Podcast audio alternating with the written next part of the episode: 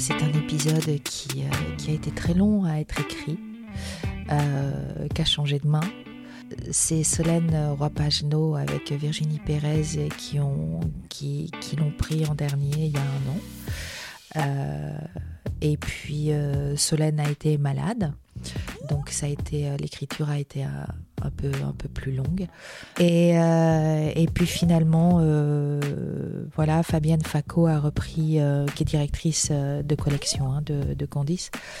Elle a repris avec respect et beaucoup d'humilité l'écriture avec Virginie. Et puis on, voilà on a réussi à faire à faire un épisode qu'on va tourner là dans, dans 15 jours. D'accord. On peut avoir un peu la, le, la tonalité de cet épisode? La thématique? Euh, alors c'est Halloween. C'est pour ça qu'on devait le tourner en novembre. Donc je vous laisse imaginer euh, Halloween à 7 euh, en période estivale.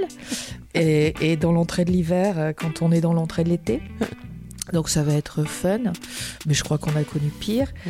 Et, euh, et c'est autour, euh, autour des légendes d'Halloween, donc ça va être un peu horreur, euh, comédie, euh, fantastique, euh, comme, euh, comme là, mais c'est un épisode qui a été écrit pour que Raphaël le réalise, parce que lui, il est Ah. fou de, des trucs d'horreur, de l'exorciste, etc. etc. quoi. D'ombre et de lumière. Quand les personnalités de la télé tombent le masque.